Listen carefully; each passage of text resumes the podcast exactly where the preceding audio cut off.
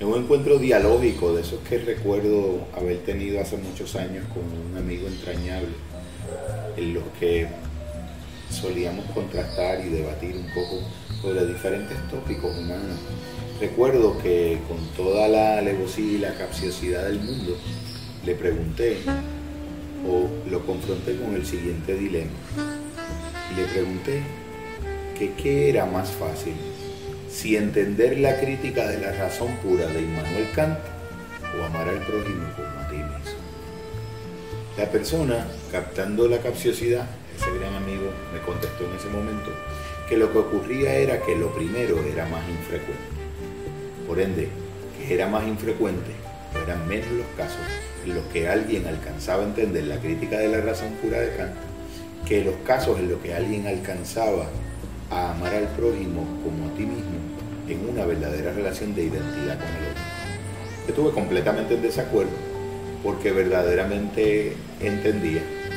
que lo segundo es mucho más difícil que lo primero, que lo primero es uno de los grandes retos y una de las grandes aventuras dables al pensamiento filosófico occidental. Y recordaba, por ejemplo, detalles de la gramática y de la lingüística, donde podemos coincidir todos, y los estudiosos coinciden, en que la figura gramatical del nosotros precede y antecede el surgimiento de la figura gramatical del yo y del tú planteamiento que fue rescatado magistralmente por el pensador Martin Buber cuando planteaba el elemento del encuentro. Muy sinceramente entiendo en mi camino de vida que el valor de los demás eh, es el de ser los mejores colaboradores en la aventura del autoconocimiento. Dice el título de esta presentación, en la aventura de nunca acabar de conocernos. Recuerdo aquella frase de Logan Wittgenstein en el sentido de que no existe el lenguaje privado y cada vez que yo en el lenguaje intento decir algo, tengo de algún modo, aunque sea a un nivel imaginario, en el teatro de mi representación interna, la referencia a un sujeto externo. Siempre que yo hablo aún en mi diálogo más profundo y más interno, hablo referido a un otro. La importancia del otro ha sido básica en todo el camino porque la construcción de la identidad viene inextricablemente vinculada a la experiencia del contacto, de una práctica social, afectiva, cognitiva con uno, el primero de los otros, mi papá, en algunos casos. Eh, pienso también, por ejemplo, en ese recurso que le llaman la ventana de Johari, donde se dice que el conocimiento que un ser humano tiene de sí mismo se compone de cuatro cuadrantes, de los cuales cada uno aporta un 25% del conjunto de lo que es el conocimiento al que puede aspirar cada ser humano. Y uno de los cuadrantes, que él le llama la zona ciega, es aquella información o aquel elemento de lo que yo soy, que yo no sé de mí mismo, que el otro sabe de mí mismo, el punto que yo apercibo de mí, que el otro percibe. Por lo tanto, de algún modo, en el proceso de yo llegar a ser yo mismo, valga la redundancia y la paradoja, tengo que siempre referirme al otro como la pieza que completa la experiencia de plenitud, que es yo ser un yo en proceso de descubrimiento constante, una experiencia de identidad dinámica en el camino del crecimiento. En el mundo budista también lo plantean como la pertenencia a una comunidad o que de algún modo es imposible practicar un sentido de la vida sin estar referido a una comunidad en la que se generan, se construyen, se validan y se contrastan los significados comunes de la autorrealización. Por otro lado, también podemos dar como ejemplo todas las investigaciones de Rupert Sheldrake sobre los campos mórficos, donde se llega a la conclusión de que en todas las especies animales, en especial los mamíferos, se comparte un campo de información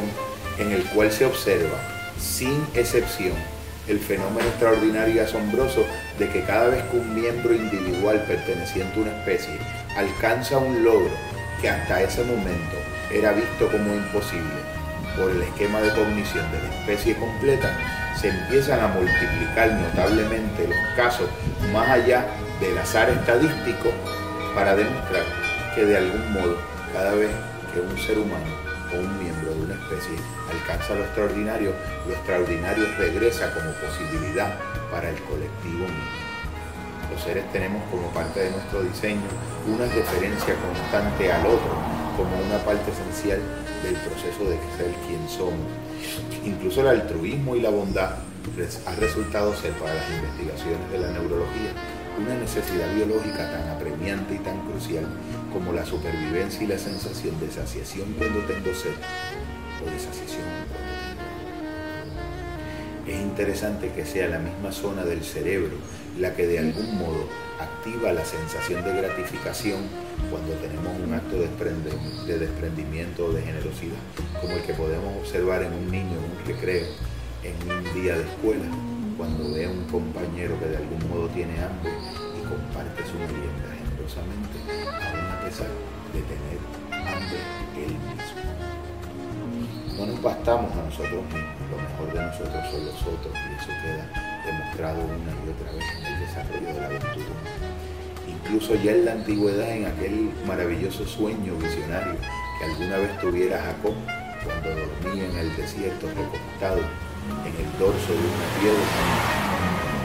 podía ver de algún modo en ese sueño cómo ángeles subían y bajaban de una larga escalera que conectaba el cielo con la tierra. ¿Y acaso los seres humanos también podían bajar y subir por el misterio de esa escalera para alcanzar el cielo y para regresar del cielo a la tierra? Sí y solo sí y solamente cuando se agarraban unos de otros y sostenidos de las manos, cada uno, el que estaba arriba en el escalón, sostenía el que estaba abajo, que a su vez sostenía el que estaba más abajo. La escalera humana es un milagro y una hechura de la solidaridad. Y ningún logro excepcional y alto puede darse en la vida humana si no es acompañado de la experiencia de un otro que lo retroalimenta, que lo inspira, que lo dirige, que lo corrige y que lo modela.